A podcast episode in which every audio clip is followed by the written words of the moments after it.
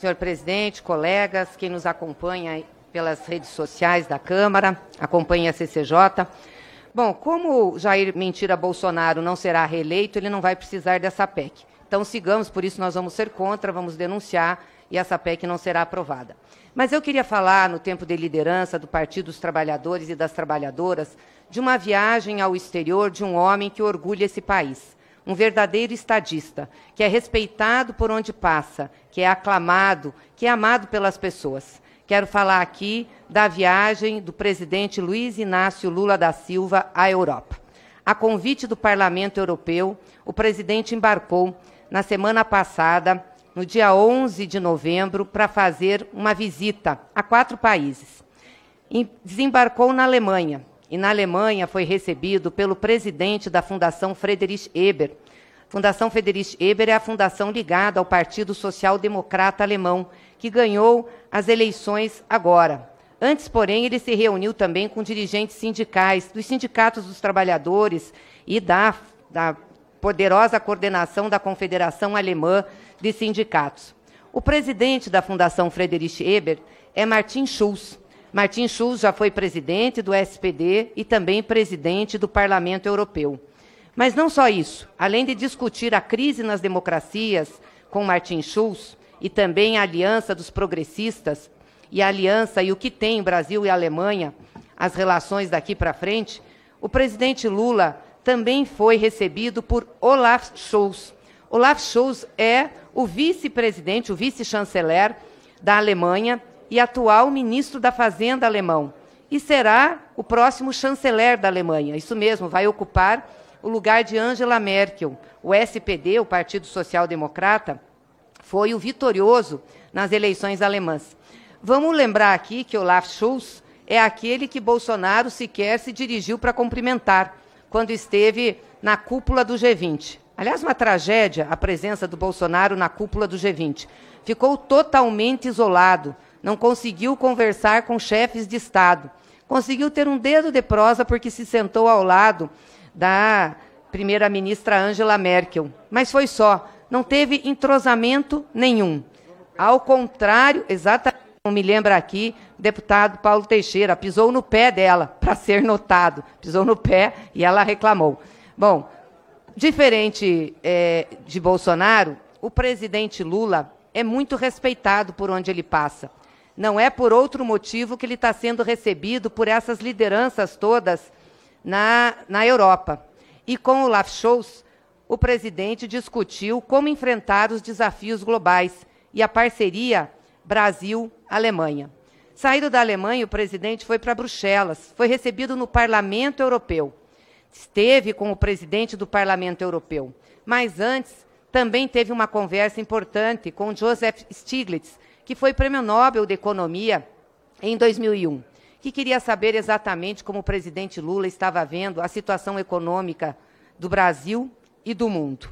Depois de se reunir com o presidente do Parlamento Europeu, o presidente Lula participou de uma reunião como é, o, o, quem, quem ia dar o discurso magno de alto nível da América Latina, com os membros do Parlamento Europeu. Foi aplaudido de pé, como um chefe de Estado merece ser. Porque o discurso do presidente Lula falou sobre os desafios do Brasil, sim. Falou dos nossos problemas, dos retrocessos que nós estamos vivendo. Um país que já venceu a fome, volta a ter fome de 19 milhões de pessoas. Um país que já venceu a inflação, volta a ter inflação de dois dígitos. Um país que já tinha vencido o desemprego, volta a ter desemprego. Ou seja, um retrocesso permanente. Sobre isso o presidente falou. Mas ele também falou dos desafios da humanidade, porque o Brasil não está sozinho no mundo. Não basta resolvermos os nossos problemas. Um chefe de Estado, um verdadeiro estadista, olha para o seu país, resolve os problemas do seu povo, mas se integra aos demais, porque o país depende de uma solução global. E Lula falou de tudo aquilo que fez no seu governo, das tratativas, das negociações, dos acordos, falou nome por nome de presidentes que governaram com ele, mostrando o respeito que ele tinha a esses chefes de Estado, mas, sobretudo, também demonstrando que esses chefes de Estado o conheciam e tinham respeito por ele. Por isso Lula foi aplaudido de pé porque sabe o que falar. E não precisou falar em alemão, nem em inglês, nem em francês, nem em italiano, nem precisou falar em espanhol. Aliás, o presidente Lula não fala nenhuma dessas línguas. O presidente Lula fala o português popular. Mas sabe por que, que ele é aplaudido e respeitado? Porque ele soube governar esse país. Ele é aplaudido e respeitado porque foi um presidente que enfrentou a pobreza e a miséria, tirou o Brasil do mapa da fome, colocou o Brasil numa outra estatura da economia e levou o Brasil a ser a sexta economia mundial. A sexta economia mundial. Vergonhosamente, nós já caímos mais de seis ou sete posições nesse ranking. Hoje o Brasil está lá para trás. Presidente Lula, ele é é, respeitado, porque ele sabia fazer relações internacionais sem abrir mão da nossa soberania. Nunca abriu mão daquilo que pertence ao povo brasileiro, mas nunca deixou também de ser responsável por aquilo que o Brasil é no cenário internacional. Por isso ele foi recebido e por isso ele é aplaudido de pé. Aliás, é importante dizer aqui que as agências internacionais de notícia, e aqui eu faço uma referência especial à Bloomberg, deram todos atenção ao presidente Lula, mostrando a importância que ele tem. A Bloomberg disse o seguinte numa manchete das suas matérias: Na Europa, Lula recebe acolhimento caloroso, ao contrário de Bolsonaro. Bolsonaro, ninguém quer ficar do lado dele, não, ninguém quer recebê-lo. Ele não é recebido por chefes de Estado. Agora foi de novo, né, fazer uma visita aos países árabes. Vai ele para os Emirados Árabes pela segunda vez fazer o quê? Vender o Brasil. Vender o Brasil, é isso que ele pensa, vender o Brasil.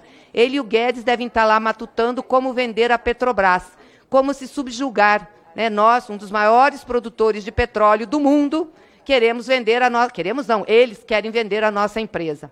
Bom, mas presidente Lula saiu de Bruxelas e foi para Paris. Foi recebido em Paris por Anne Hidalgo, a prefeita de Paris. Aliás, ele já tinha ido a Paris e recebeu um título de cidadão honorário da cidade. Depois, ele discursou no Instituto Science, que é um instituto de estudos políticos, um dos mais reconhecidos do mundo, de Paris. E ele discursou exatamente no aniversário de 10 anos em que ele recebeu o título honoris causa desse instituto. E vai receber agora uma homenagem na revista Politique Internationale sobre coragem política. Depois vai se reunir com Jean-Luc Mélenchon e depois viaja para a Espanha e nós vamos falar mais tarde da viagem de Espanha. Eu estou falando isso porque eu queria saber o que a base bolsonarista aqui tem a falar da viagem do Bolsonaro. Gafe sobre gafe. Sabe o que o Bolsonaro faz?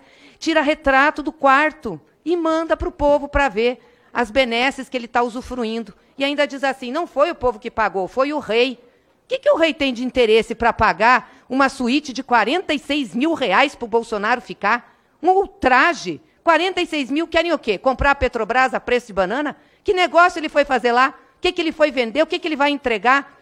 Ele tinha que se explicar. Que vergonha! Um presidente que não sabe dizer a que foi fazer uma viagem internacional. Qual é a pauta política? O que ele foi negociar? A não ser tirar retrato com aquela comitiva dele, que não tem nenhuma razão de ser, de estar com ele, gente que não entende de relações internacionais. Uma vergonha ter presidente como Bolsonaro, uma tragédia para esse país e uma dor para esse povo. Graças a Deus, está chegando perto o momento de tirá-lo da cadeira onde está. Por isso, não gastem tempo em discutir essa PEC, não, porque ele não vai conseguir nomear mais dois ministros do Supremo, não. O povo vai tirar ele da cadeira onde ele está. E nós vamos voltar a ter um país que tenha rumo no desenvolvimento, que tenha projeto de nação. Porque é isso que Luiz Inácio Lula da Silva tem a oferecer a esse país.